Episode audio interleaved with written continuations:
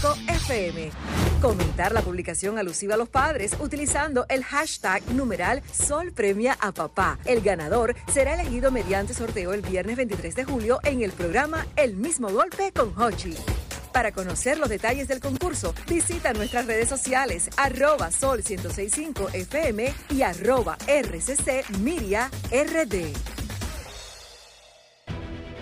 Sol 106.5, la más interactiva. Una emisora RCC Miria. Soy de esta tierra caribe, alma que vive en un tambor, cuerpo de mar y arena que recibe, bailando alegre el señor sol, pedacito de isla azul y verde donde cada corazón es un sus ganas de crecer y ser mejor. Gente gozando en la avenida, algarabía y bonche en el colmado y la tristeza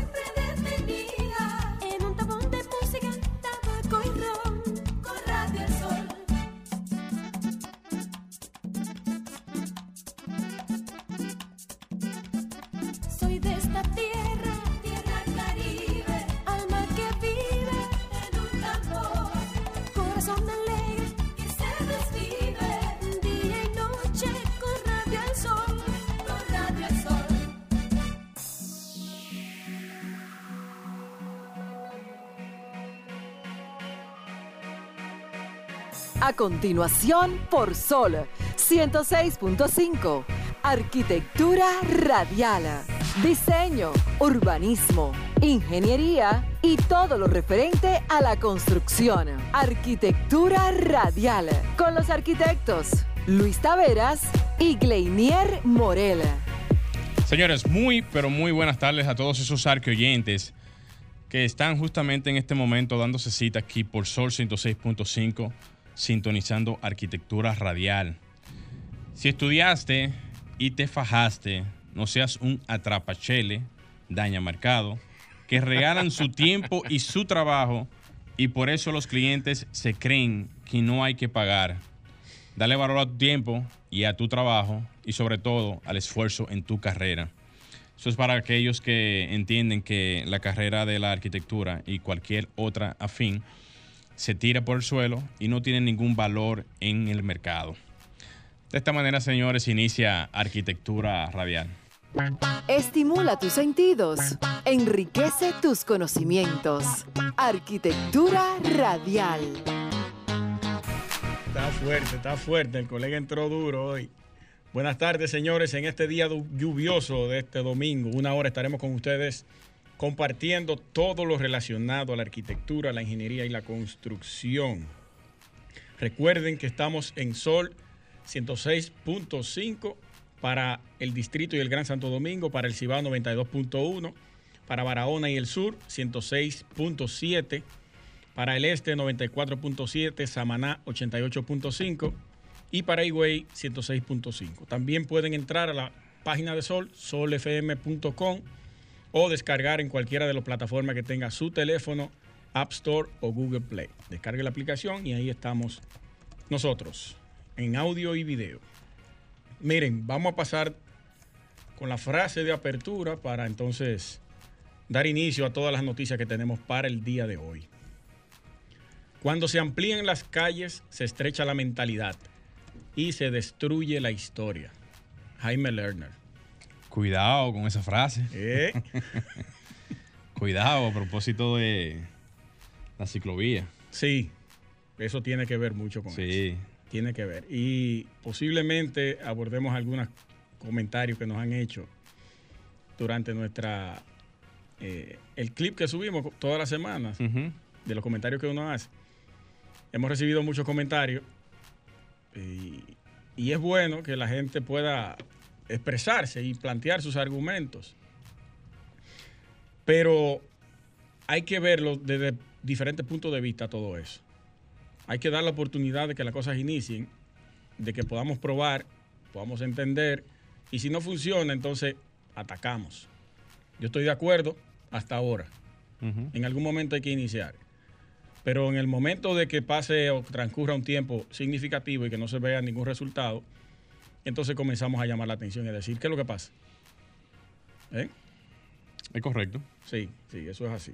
Y abordando un poquito a eso, Luis, también decirles a que muchas veces los proyectos que tienen que ver con asuntos innovadores de primera vez, y, y aunque tengan algún precedente en otros países latinoamericanos y del mundo, pero que en el país no lo ha tenido por una serie de razones. Aquí no hay una cultura del ciclismo, no hay una cultura de la ciclovía y por ende, donde comenzaron a iniciarse este tipo de implementaciones fueron justamente en los parques, donde las personas por un asunto odio eh, iban a montar bicicletas y todo eso, pero ya hay una cultura que viene desde otros países del mundo y eso va calando y teniendo un poquito más de impacto en nuestro país y por qué no hay que darle la oportunidad a todo lo que sea positivo porque aquí se hace mucho disparate y la gente no dice nada. Sí. Entonces, ¿por qué no?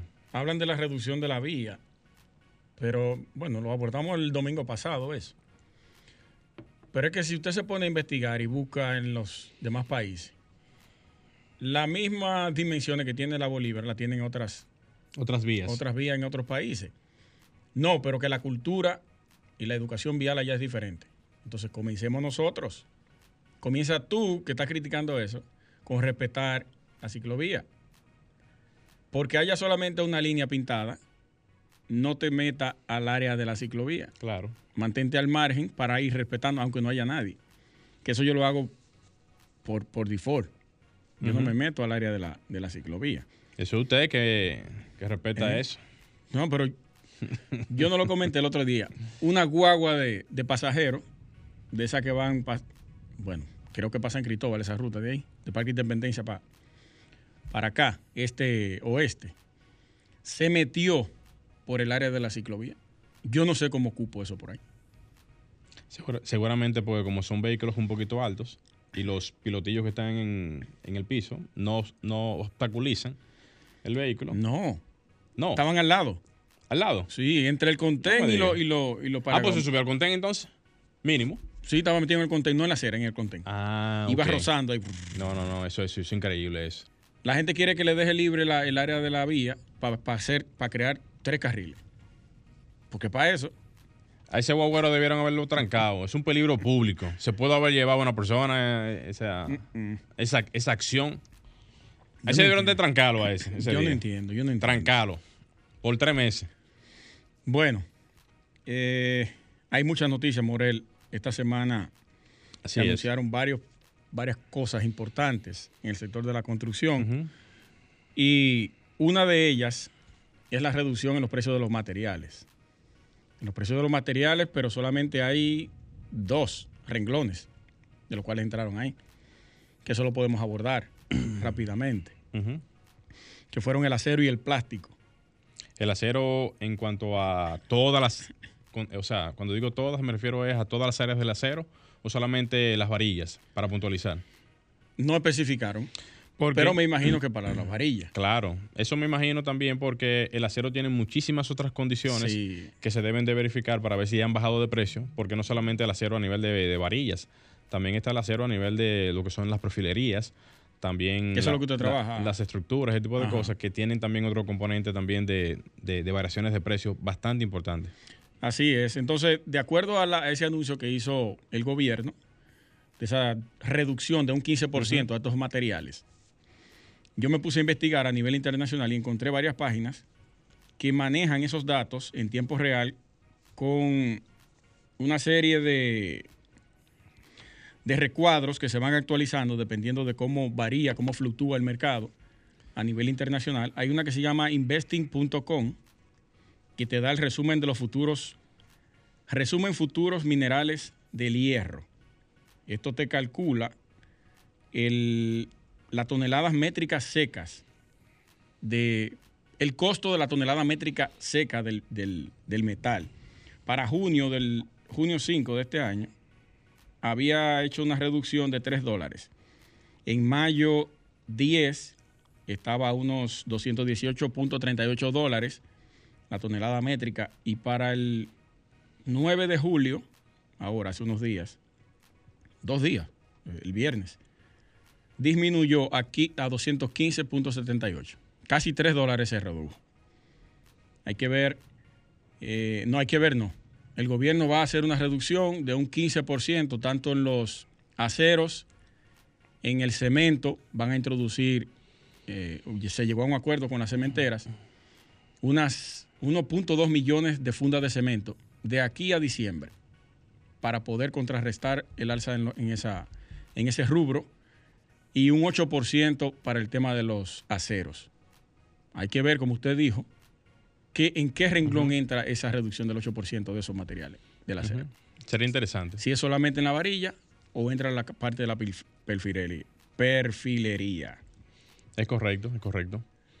Eh, ¿Qué otra cosa es que tienen ellos en reducción? Ah, un punto importante es que la Dirección General de Aduanas dispondrá de 2 mil millones de pesos para brindar facilidades a los importadores. Eh, eso yo lo veo bien, perfecto, pero a mí me llama la atención que aquí se produce acero, cemento, block, tenemos canteras, los materiales extraídos de la tierra, para procesarlo también. Todos los materiales, también producimos el tema del PVC, los plásticos. Todos esos materiales se producen aquí y se exportan para que tengan eso en conocimiento. Entonces, yo no entiendo por qué hay que brindarle una facilidad para importarlo. Ahora hay que ver la cantidad que se produce en esas fábricas. Si pueden cubrir las demandas que se ofrecen en el mercado nuestro aquí. Yo entiendo que sí, porque el mercado lo que ha hecho es que ha tenido variaciones hacia la baja, no hacia la alta. O sea, lo digo así es porque recuerda que cuando la pandemia entró en vigencia el año pasado, lo que hizo fue que la demanda de proyectos y trabajos bajó. No, bajó. En principio bajó. Ah, en principio sí. En principio bajó. Y luego, paulatinamente, los mercados fueron abriéndose, o sea, abriéndose, incluyendo el de la construcción. Sí. Y paulatinamente entonces comenzó a retomar un poquito más el, el tren que teníamos anteriormente. Pero quiere decir eso que lo que teníamos en producción era justamente lo que se necesitaba para la producción interna del país. Por lo tanto, no tenemos un superávit ahora mismo en cuanto a lo que en años anteriores bueno, teníamos. eso puede ser, sí. No teníamos, Sí. no, no teníamos Hubo una demanda y no un- teníamos la producción necesaria para poder cubrir en eso. ese momento es lo único que pudiera entenderse, pero Tiene mucho sentido ahí. después de ahí no, no sería Otra cosa, ¿por qué solamente ese 15%, ese porcentaje que se va a disminuir, es para la, los proyectos de vivienda de bajo costo? ¿Cómo así? Así mismo. ¿En serio?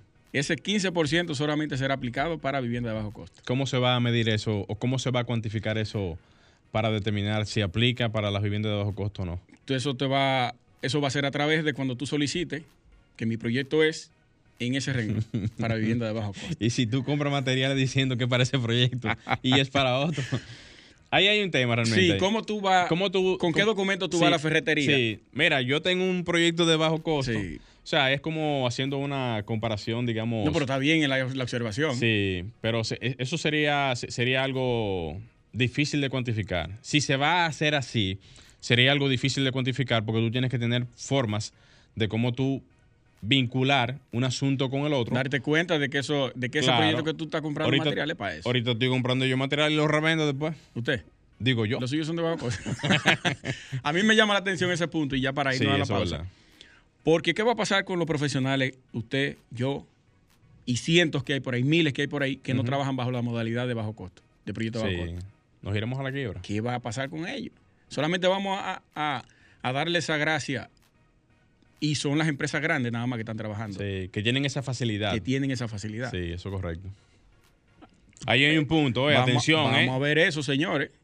Va a haber mucho problema con eso. Como dice un viejo dicho, totoro o tovaca. Vamos a ver, o estamos todos en, en el mismo asunto o no estamos ninguno.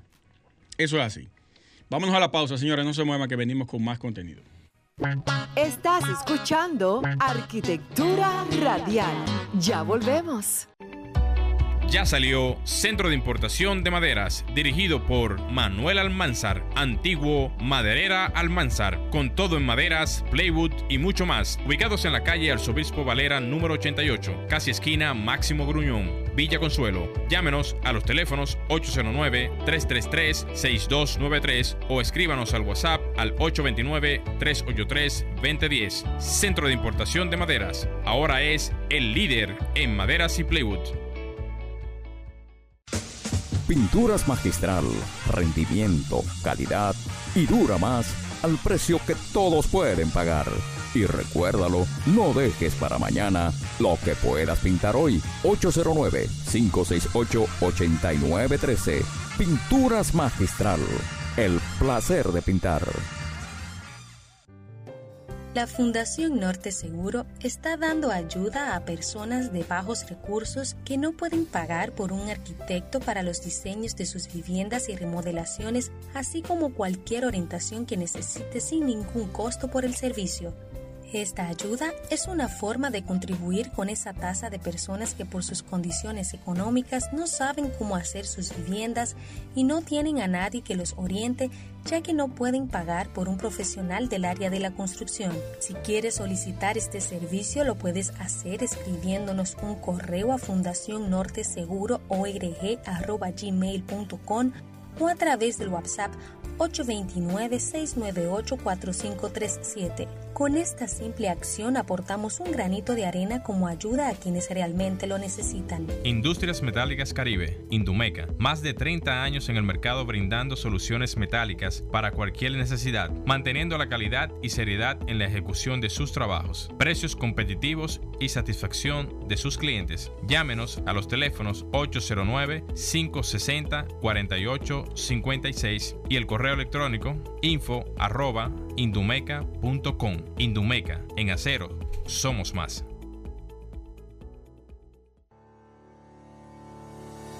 Si necesitas comprar cualquier equipo de excavación, herramienta o vehículo de transporte pesado fuera del país y solo tienes pesos dominicanos, en Agente de Cambio Rijo y Asociados tenemos la solución. Compramos y vendemos dólares, euros, libra esterlina y cualquier otro tipo de moneda. Estamos ubicados en la Juana Saltitopa, calle esquina Ana Valverde, número 173, con los teléfonos 809-686-6431. Allá está Faelo, con un alto personal capacitado para atenderte. Agente de Cambio Rijo y Asociados, donde su dinero está asegurado. Cápsula informativa en Arquitectura Radial. Arquitectura Radial es un concepto propio de la arquitectura que es la combinación de un esquema central con elementos estructurales lineales. Continúa escuchando Arquitectura Radial. Estás escuchando Arquitectura Radial. Bien, señores, continuamos en Arquitectura Radial. Para todos ustedes que están ahí esperando sus palabras clave de todos los domingos, la primera es espacio.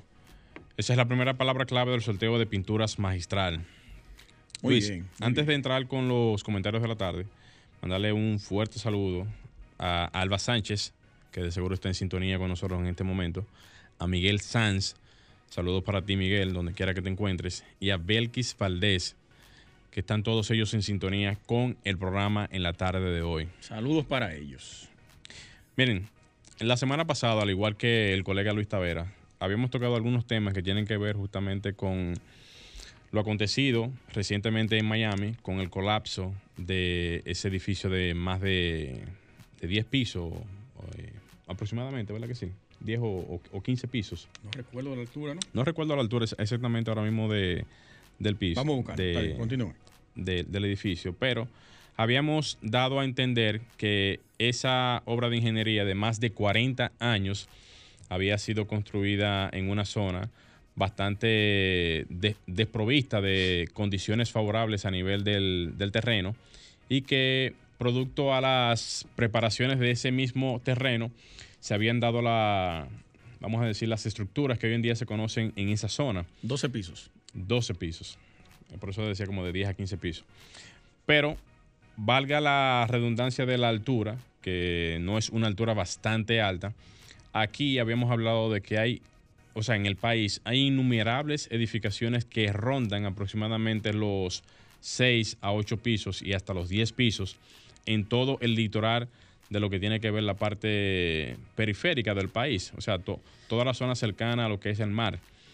Haciendo ese acotamiento, lo que tratábamos de dar a entender, que muchas personas estaban preguntando sobre eso, era que las edificaciones en esos países, digamos ahora como estamos hablando del tema, en Estados Unidos, son verificadas cada cierto tiempo para verificar, obviamente, la condición de la estructura, como una manera de, bueno, como de darle seguimiento a lo que tiene que ver la condición en sí del inmueble y verificar de que la misma, la misma condición no esté afectada producto a la inclemencia del clima, producto al mismo tiempo, producto a la falta de mantenimiento. Y este tipo de verificaciones se hacen justamente para que la continuidad en el tiempo de la edificación se pueda mantener. En el caso del Champlain Tower, no se tuvo una verificación a tiempo, porque a pesar de que en el 2018 había, se había dado a conocer un informe, este informe no se había presentado como tal porque de haber sido realmente, digamos, presentado como tal, quizás las personas que vivían en ese edificio se hubiesen tenido que mover para que la edificación se hubiese utilizado ya para fines de mantenimiento y si la misma no tenía la condición favorable para mantenerse, lo ideal era derrumbar completamente la edificación y hacer una nueva. Esto no pasó, ya que esta, este informe de ingeniería en el 2018 no se presentó a tiempo y al mismo tiempo también no se ejecutó la reparación del mismo. En ese orden, nosotros aquí habíamos hablado de que las estructuras y edificaciones aquí en el país de más de 20, 30 y 40 años tampoco se revisan. O sea, el único departamento, la única institución que tengo entendido que hace ese tipo de revisiones, pero solamente a nivel de las edificaciones del Estado, es ONESBI, que es la única eh, institución que yo verificando, no sé si alguien me pueda corregir con eso, estuve verificando, de que es la única que se encarga de verificar o está, vamos a decir, está provista de todas las condiciones para verificar las edificaciones estatales, es ONESBI. O sea, ONESBI se encarga de verificar todas las estructuras de todas las edificaciones del país en cuanto a lo que tienen que ver la parte gubernamental, pero fuera de la parte gubernamental no hay ninguna otra institución que se encargue o de darle seguimiento a las edificaciones o de estar pendiente a que las edificaciones puedan cumplir con ese requisito. Quizás muchas personas pueden decir, bueno, pero ahí está Obras Públicas, que es la que se encargaría de darle los permisos a, todas las edificaciones que pudiera tener algún tipo de control. Sí, está Obras Públicas, pero Obras Públicas no tiene, que yo sepa ahora mismo, ningún departamento que se encargue de lo que es la, la revisión continua de, las edificaciones a lo largo de los más de, del periodo que se supone debe de comprender cualquier edificación para verificar, para entonces poder hacer los ajustes reglamentarios. Lo único que tiene, me parece, Obras Públicas es un departamento que tiene que ver con no un departamento, son una serie de, verificaciones que se hacen eh, cuando tú vas a hacer algún tipo de ampliación, ya sea vertical o horizontal, en donde te mandan a hacer ensayos no destructivos con la finalidad de poder aprobarte un proyecto que tenga algún tipo de crecimiento en esos dos sentidos. Eso es lo único que yo entiendo que existe ahora mismo como forma de, de garantizar de que las estructuras puedan cumplir con algún tipo de actualización, si éstas pueden crecer hacia arriba o hacia los lados. Es lo único que entiendo que existe ahora mismo. Pero como departamento, como área, como forma de verificar que las estructuras puedan tener algún tipo de verificación a lo largo del tiempo, ya sea por el mismo, por la misma alcaldía, eh, que me parece que ya en, Estados Unidos hay un departamento eh, que tiene que ver con las alcaldías que se encarga justamente de eso. O sea, es el Estado en cada área, ¿verdad? Que se encarga de verificar en, en cada localidad que se puedan cumplir con ese tipo de, asuntos, pero como las alcaldías aquí no tienen ese tipo de estructura, quizás la dependencia de esto sería para el ministerio. Quizás ahora que, se ya, que ya se aprobó lo que tiene que ver con el Ministerio de Vivienda, quizás, no sé si existe ese, ese capítulo, pero quizás se pueda hacer algún capítulo que se, en donde se puedan verificar las estructuras de más de 40 años para o no de 40 años, porque ese precedente ya va a cambiar allá en Estados Unidos. Ya de seguro, ya de, de 30 años hacia abajo, ya se van a comenzar a revisar todas las estructuras y más las que están en, las periferias, eh, en, Miami, para lo que tiene que ver las estructuras que están en, las cercanías de las costas. En el caso de aquí del país, tendríamos que ver si la parte del Ministerio de Vivienda, cuando ya se, bueno, cuando ya comience ya en, en ejecución formalmente, va a tener algún tipo de capítulo que verifique las estructuras de las edificaciones o que tenga algún tipo de data completa de todas las edificaciones que se estén haciendo en lo adelante, porque quizás las que están ya construidas no entrarían dentro de esa verificación, a no ser que hayan pasado ya por las instituciones pertinentes, pero las que no han pasado, no sé cómo se haría eso ahí en ese caso, pero sería interesante ver si el Ministerio de Vivienda en lo adelante tendría algún tipo de capítulo para la, las revisiones de las estructuras de las edificaciones que tengan más de un X tiempo de haber sido construida.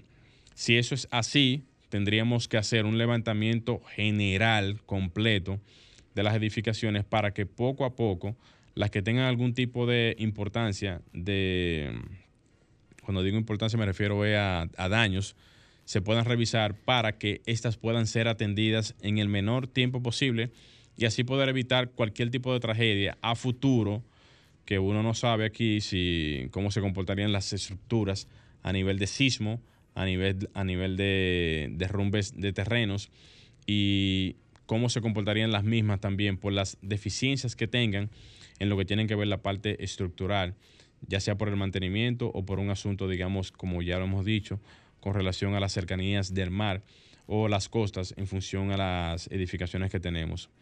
Franklin, vamos a hacer un pequeño cambio y cuando retornemos seguimos con más de arquitectura radial.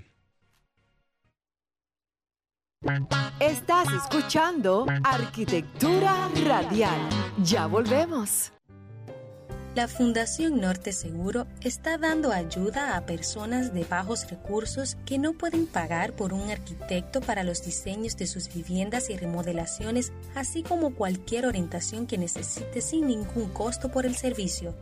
Esta ayuda es una forma de contribuir con esa tasa de personas que por sus condiciones económicas no saben cómo hacer sus viviendas y no tienen a nadie que los oriente ya que no pueden pagar por un profesional del área de la construcción. Si quieres solicitar este servicio lo puedes hacer escribiéndonos un correo a fundacionnorteseguroorg.gmail.com o a través del WhatsApp 829-698-4537. Con esta simple acción aportamos un granito de arena como ayuda a quienes realmente lo necesitan. Pinturas magistral, rendimiento, calidad y dura más al precio que todos pueden pagar. Y recuérdalo, no dejes para mañana lo que puedas pintar hoy. 809-568-8913. Pinturas magistral. El placer de pintar.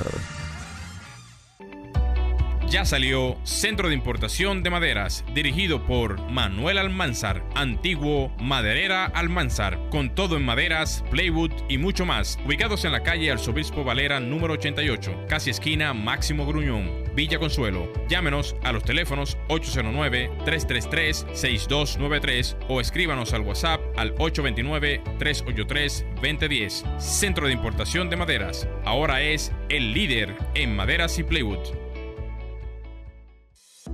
Industrias Metálicas Caribe, Indumeca, más de 30 años en el mercado brindando soluciones metálicas para cualquier necesidad, manteniendo la calidad y seriedad en la ejecución de sus trabajos, precios competitivos y satisfacción de sus clientes. Llámenos a los teléfonos 809-560-4856 y el correo electrónico info arroba. Indumeca, en acero, somos más.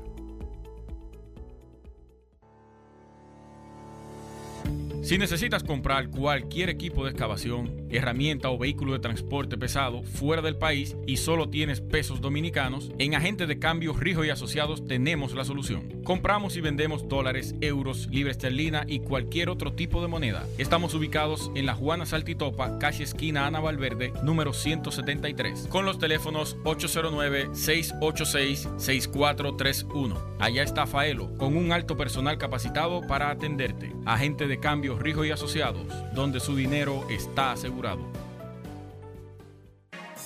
Cápsula informativa en Arquitectura Radial. Antiguo Egipto. En el antiguo Egipto, los gobernantes poderosos construyeron pirámides, templos y santuarios monumentales. Lejos de lo primitivo, las enormes estructuras como las pirámides de Giza fueron hazañas de la ingeniería capaces de alcanzar grandes alturas. Continúa escuchando Arquitectura Radial. Estás escuchando Arquitectura Radial. Bien, señores, continuamos en Arquitectura Radial. Señores, para todos los que están ahí pendientes a sus palabritas claves de la tarde de hoy, la segunda palabra clave es usuario. Así que ya lo saben, segunda palabra clave del sorteo de pinturas magistral.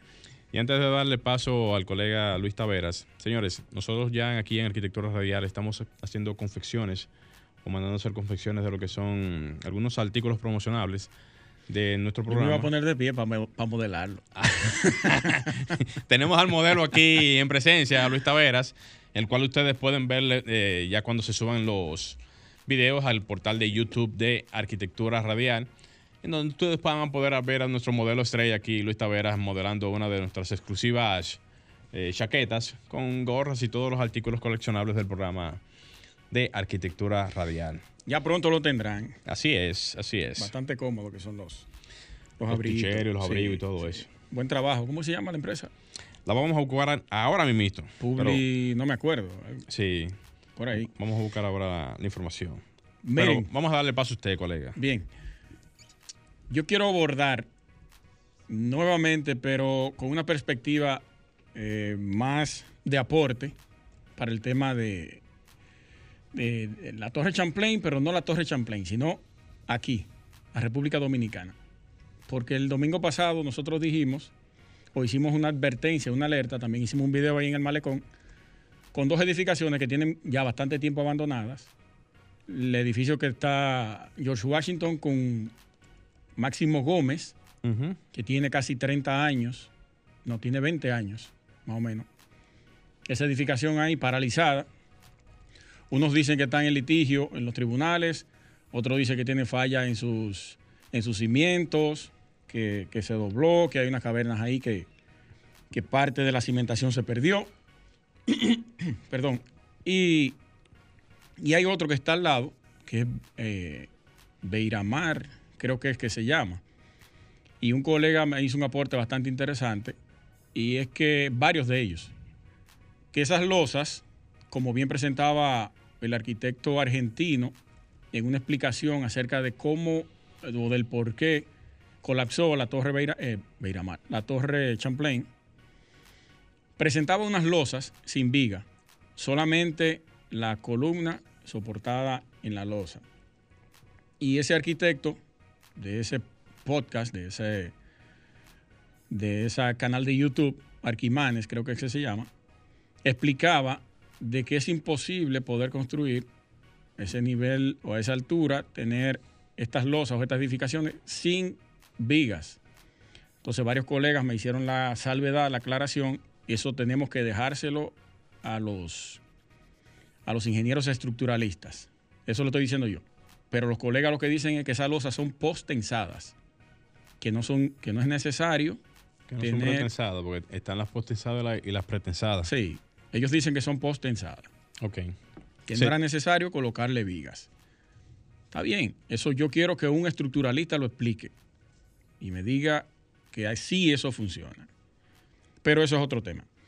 Lo que yo quiero abordar es las consideraciones, esto me lo, me lo facilitó el ingeniero Julio Báez, mi hermano, que nos da seguimiento en cada comentario, tanto a, Morel como a mí y a nuestro programa. Saludos para él.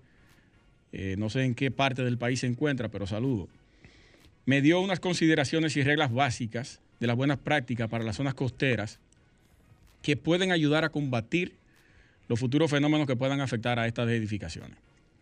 Hay cuatro puntos donde él me desarrolló.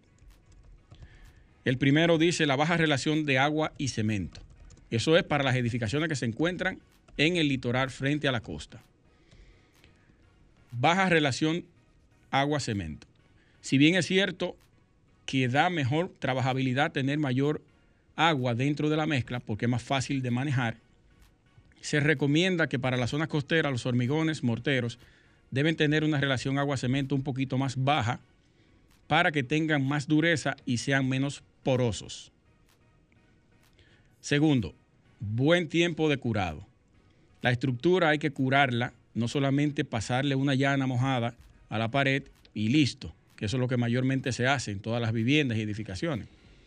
Tú le pasas la llana mojada con un polvillo de cemento y supuestamente ya tú tienes la pared totalmente curada. Pero cuando eso viene de allá para acá, comienza a agrietarte todo lo que es la parte del pañete. La fachada en exterior, dentro de ese mismo renglón, es vital el buen curado, al igual que los techos y las losas, tratar de curarlas lo mejor posible, ya sea con un, curado, un curador industrial, y yo desconozco ese, ese material, ese, ese... ¿Curador industrial? Sí. Habrá que ver cuál es. Sí. Porque hay, hay muchas empresas, y perdona Luis, que tienen diferentes tipos de productos que son gamas inmensas que tienen que ver con Yo creo todo que, tipo de asuntos. que SICA puede, puede darme esa respuesta. O simplemente incorporarle agua y cemento y rocearla de manera que quede mejor sellada y menos porosa. Tercero, los recubrimientos. Hay que respetar los recubrimientos, inclusive los códigos que podemos citar son el HE y el de Estados Unidos, el ACI, que recomiendan sus espesores mayores en obras que van a estar expuestas a la parte marina y las costas. Y eso es importante, ese, ese punto ahí. Y cuarto, la procedencia de los materiales. Estos materiales no deben contener ningún tipo de contaminación. Eh, por ejemplo, la arena de playa no se puede utilizar para pañete ni para mezcla por su alta eh, Salinidad. salinidad que tiene. Y. Aunque, eh, aunque perdona, Luis, tú sabes que hay mucha gente que dicen que se puede limpiar. ¿eh? No, O sea hombre. que, oye, hay personas que dicen que no, que se puede limpiar, que se puede dar un sedazo de limpieza de la arena para tratar de quitarle la salinidad, pero recuerden que esas, esa, esa arena eh, de, de- de más de cientos de miles y hasta millones de años ahí metida en, Sí. en, en el agua, no es verdad que usted le va a quitar la salinidad de, de que con un simple proceso y, eh, de, que de, de agua limpia para limpiar. Eso no es verdad. No, no, eso no, se- yo eso no, se limpia así. creo. No creo. Si fuera así, además, empresas mundiales utilizando eso. además, no creo que tenga la misma resistencia que, que Uh-uh. una arena tratada, Uh-uh. triturada. Eso no, no es lo mismo. De ninguna manera.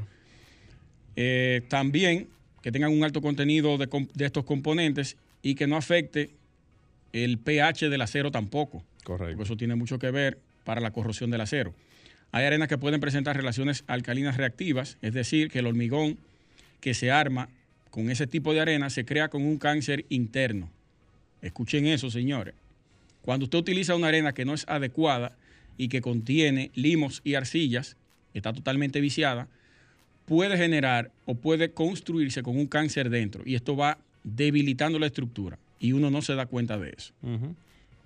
Yo quise traer estos puntos eh, de, la buena práctica porque eh, para que no se asusten, porque la semana pasada nosotros hablamos sobre eso, de que aquí había que hacer una investigación minuciosa con todos estos proyectos que tenemos aquí de más de 40 años y dentro de, las, de los cambios que van a hacer las reglamentaciones de construcción en Miami, hay uno de los puntos que va a reducir o pretenden reducir a 20 años la revisión de los edificios. Eso lo- yo lo veo bastante positivo.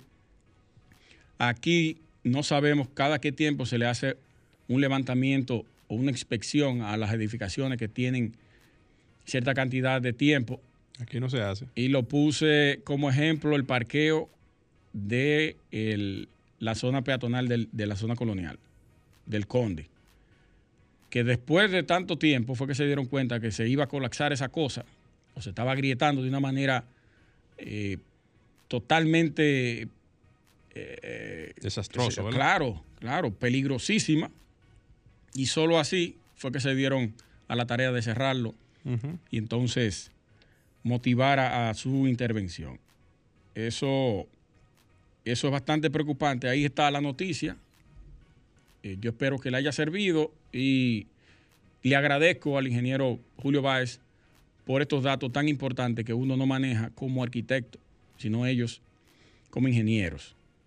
Y decir, Luis, eh, antes, an- antes, de, antes de irnos, decir, Luis, que es importante resaltar de que hay que hacer la alarma con tiempo de que las edificaciones aquí en el país no se revisan, porque no podemos esperar a que llegue algún tipo de fenómeno, ya sea telúrico, atmosférico o que pase un desastre para poder entonces tomarlo en consideración. Ese es el punto. Vámonos al cambio, Franklin. Estás escuchando Arquitectura Radial. Ya volvemos. La Fundación Norte Seguro está dando ayuda a personas de bajos recursos que no pueden pagar por un arquitecto para los diseños de sus viviendas y remodelaciones, así como cualquier orientación que necesite sin ningún costo por el servicio.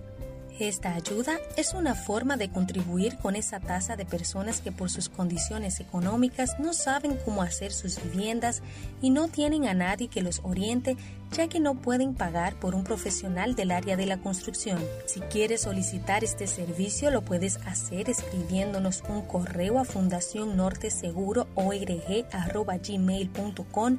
a través del WhatsApp 829-698-4537. Con esta simple acción aportamos un granito de arena como ayuda a quienes realmente lo necesitan. Ya salió Centro de Importación de Maderas, dirigido por Manuel Almanzar, antiguo Maderera Almanzar, con todo en maderas, playwood y mucho más, ubicados en la calle Arzobispo Valera número 88, casi esquina Máximo Gruñón. Villa Consuelo. Llámenos a los teléfonos 809-333-6293 o escríbanos al WhatsApp al 829-383-2010. Centro de Importación de Maderas. Ahora es el líder en maderas y plywood. Industrias Metálicas Caribe, Indumeca, más de 30 años en el mercado brindando soluciones metálicas para cualquier necesidad, manteniendo la calidad y seriedad en la ejecución de sus trabajos, precios competitivos y satisfacción de sus clientes. Llámenos a los teléfonos 809-560-4856 y el correo electrónico info arroba. Indumeca, en acero, somos más. Pinturas Magistral, rendimiento, calidad y dura más al precio que todos pueden pagar.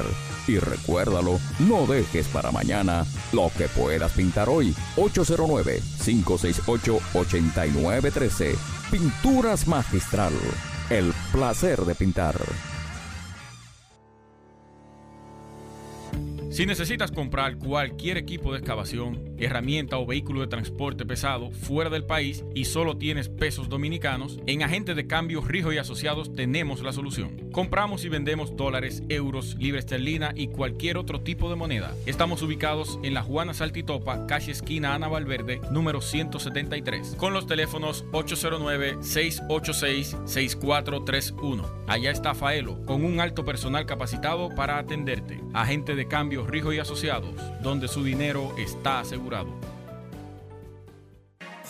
Cápsula informativa en Arquitectura Radial. Relación entre arquitecto y cliente. Los arquitectos no suelen formalizar el trato con el cliente antes de comenzar el trabajo, situación que termina perjudicando la relación. La escasa envergadura o simplicidad de un encargo profesional no son justificativos para evitar la redacción y firma de un contrato, así como tampoco lo es la familiaridad o amistad entre las partes. Continúa escuchando Arquitectura Radial. Estimula tus sentidos, enriquece tus conocimientos. Arquitectura Radial. Bien, señores, continuamos en arquitectura radial. Señores, la última palabra clave del sorteo de pinturas magistral es programa. Así que ya lo saben, señores, última palabra clave del sorteo de pinturas magistral. Miren, em, muchas noticias, informaciones y temas relacionados al mundo de la construcción. Em, en esta semana hemos tenido informaciones que han venido desde la parte internacional hasta la parte nacional y estas informaciones realmente recogen muchas de las inquietudes que tienen que ver con el día a día de nosotros aquí en el, en el mundo de la construcción.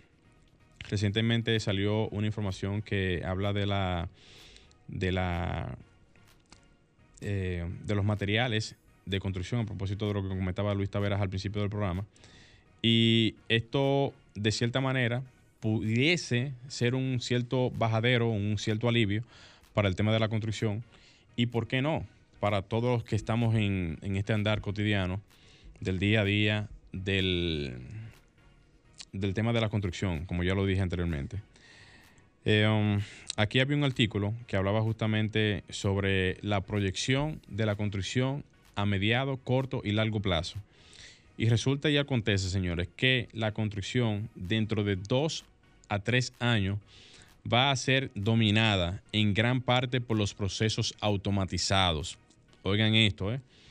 ¿Por qué va a ser en gran parte manejado por los procesos automatizados? Bueno, pues estamos viendo eh, informaciones que vienen como desde China, con procesos constructivos de eh, sumamente rápidos. También eh, informaciones que estamos recibiendo sobre los procesos BIM de plataformas de automatización, así también como robots para la, parte de, posicionamiento de bloques, drones para las inspecciones de las, de las estructuras, de todo tipo de asuntos que tienen que ver con el día a día de nosotros en el área de la construcción. Había un artículo que decía también que dentro de lo posible tendremos que ir haciendo transformaciones, tendremos que ir haciendo cambios y adaptándonos a los nuevos tiempos para no quedarnos atrás. Esto quiere decir que cuando vayamos viendo algunas de las implementaciones que vamos a ir eh, recibiendo, tanto de países de, de la parte de, China, Estados Unidos y demás, de donde vamos a ir recibiendo todas estas tecnologías, así también como la parte de las impresiones en 3D, vamos a ir viendo cómo las eh, tendencias constructivas van a ir cambiando y eso va a ir, va a ir requiriendo de que nosotros tengamos que tener algún tipo de actualización en lo que tiene que ver el día a día de las construcciones. Esto no es nada nuevo, cada día vemos como algunas de las importantes empresas van trayendo algún tipo de mejora en la construcción, pero lo que tenemos que ir viendo es cómo estas cosas van a ir llegando como dice uno, un buen dominicano, al patio. Y por qué no, uno tiene que estar al tanto de este tipo de, asuntos. Empresas en la parte de preparación de bloques, eh, cada día más ustedes ven cómo las empresas se van automatizando cada día más y requiriendo menos personal.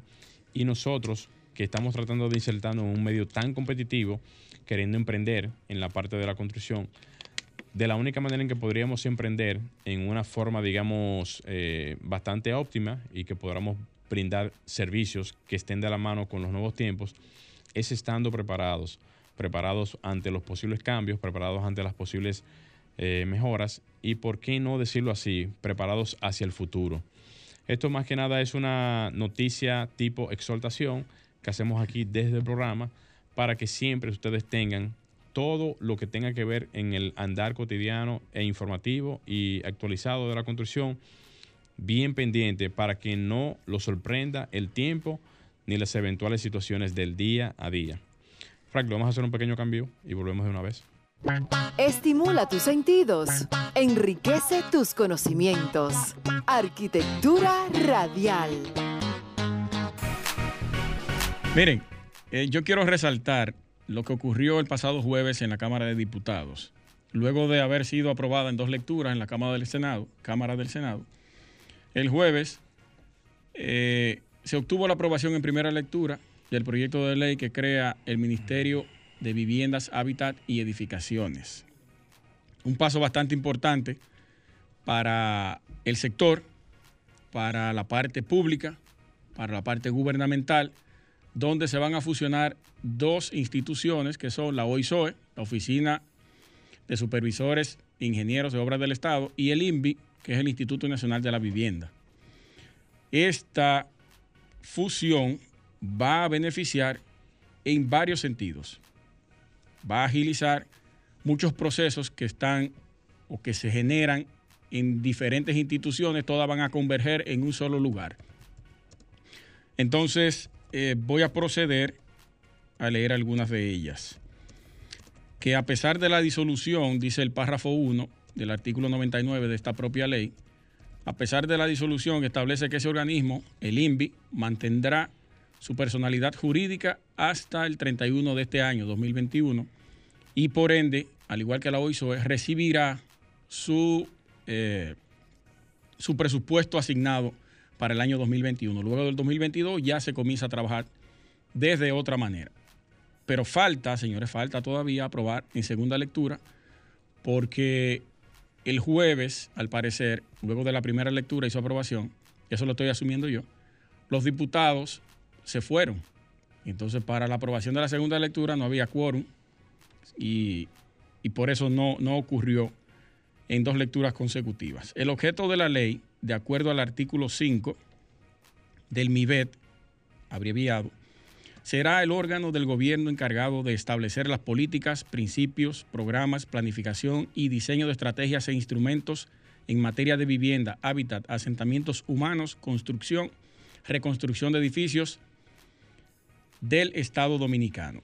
La misión será fomentar y ejecutar la construcción de todo tipo de viviendas y edificaciones públicas, entre ellas edificaciones hospitalarias, escuelas, universidades, museológicas, la parte de los museos, de uso o funcionamiento de órganos y entidades públicas y edificaciones públicas en sentido general y obras conexas, incluyendo aquellas que puedan derivarse de la asociación público-privada o del fideicomiso, por supuesto, y el mejoramiento masivo de viviendas y la facilitación de acceso a las mismas. Establece también los criterios y directrices para otorgar o expedir las licencias y autorizaciones para la construcción de edificios público-privados, así como establece los criterios para la gestión y emisión de reglamentos para las construcciones. Esa parte ahí eh, no entendí muy bien, la entendí pero no la entendí porque Obras Públicas también emite esas licencias y esas regulaciones, la tiene Obras Públicas ya establecida. Hay que ver cómo se van a manejar esos dos capítulos, si Obras Públicas solamente se va a quedar con la parte de infraestructura pública, carreteras, puentes, presas y todo eso, y va a desligarse de la parte de edificaciones y se la va a otorgar a el MIBET, al Ministerio de Vivienda, Hábitat y Edificaciones, que eso es lo que yo creo. Durante los debates se planteó la posibilidad de urgencia, pero como bien dije, la urgencia a dos lecturas, pero no había el quórum necesario en ese momento para aprobarse dicha ley. Yo creo que esto es un paso bastante importante. Felicité a través de mis redes sociales a Coprovi porque ha sido la, la institución que todo el tiempo ha estado dando la cara por el sector de la construcción. Así mismo es. Eh, ha estado en todos los debates, ha estado en todos los planteamientos, ha hecho todas las recomendaciones y propuestas necesarias para poder impulsar este proyecto, que yo creo que el primer borrador lo generó a Coprovi para esa ley y tiene ya 18 años en esa lucha, al igual que otras instituciones de la sociedad civil. Y hubo unos cambios, a ver si lo tengo por aquí o no, yo creo que lo saqué. Antes de su aprobación en la Cámara de Diputados se le agregaron unos cambios, pero eh, había un diputado que dijo que no se había consultado a estas instituciones. Yo creo que, yo creo que no. Yo creo que sin ACOPROVI, sin esas instituciones que trabajaron ese documento, hacerle modificaciones a eso sin consultarlo, está como raro. Yo no creo. Pero vamos a ver más adelante.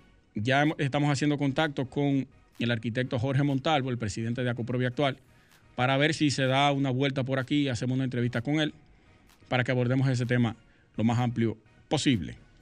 Es un paso importante, yo creo, para, para el sector, la fusión de estas dos instituciones.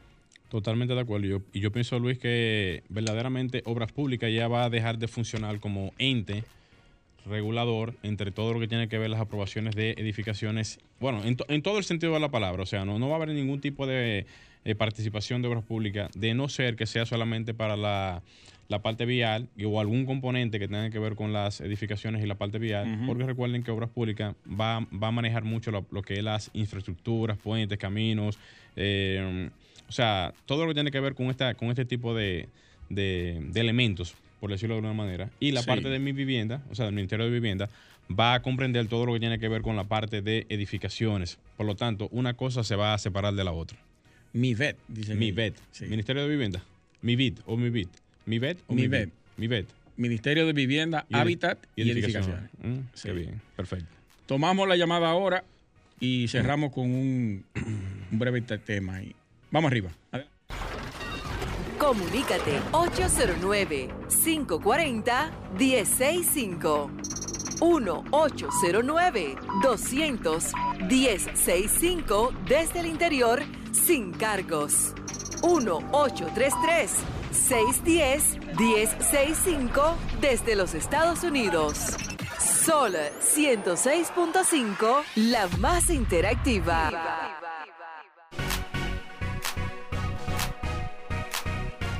Bien, señores, seguimos aquí en Arquitectura Radial. Y justamente, Luis, lo que tú decías hace un, hace un poquito con relación al, al, ministerio.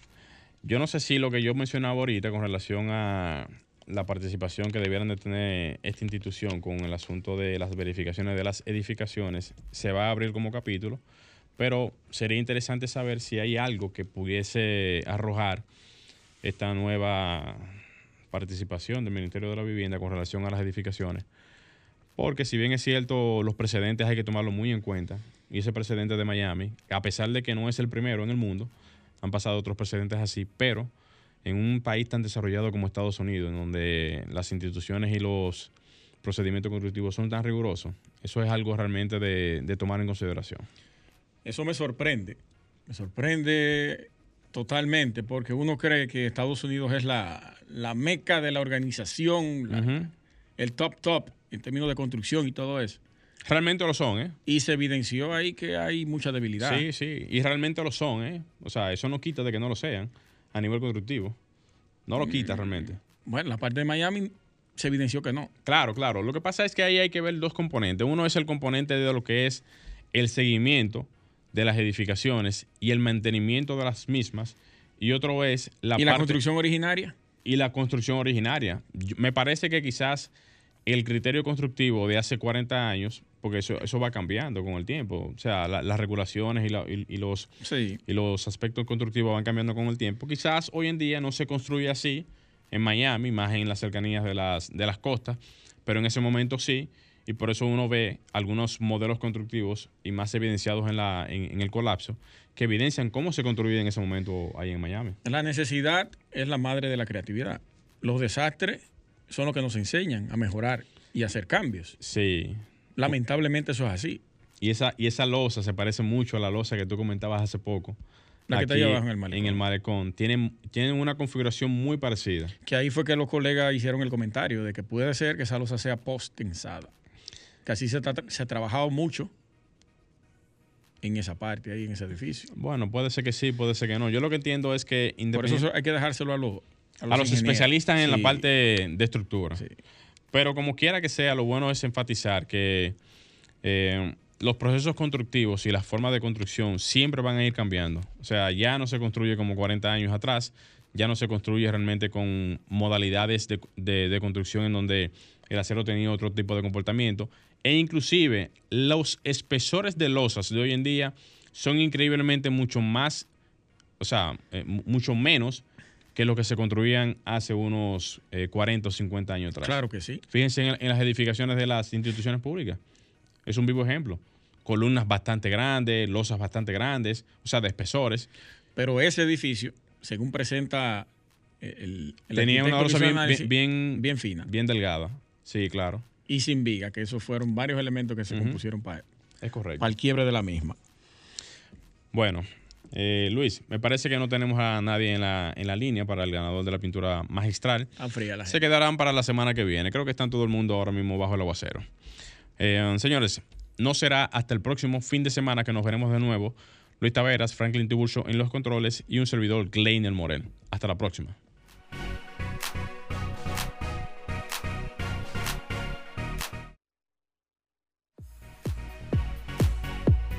Y hasta aquí, Arquitectura Radial, con Luis Taveras y Gleinier Morel, por Sol 106.5.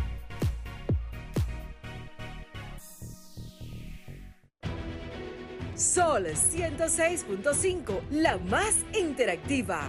Una emisora RCC Miria.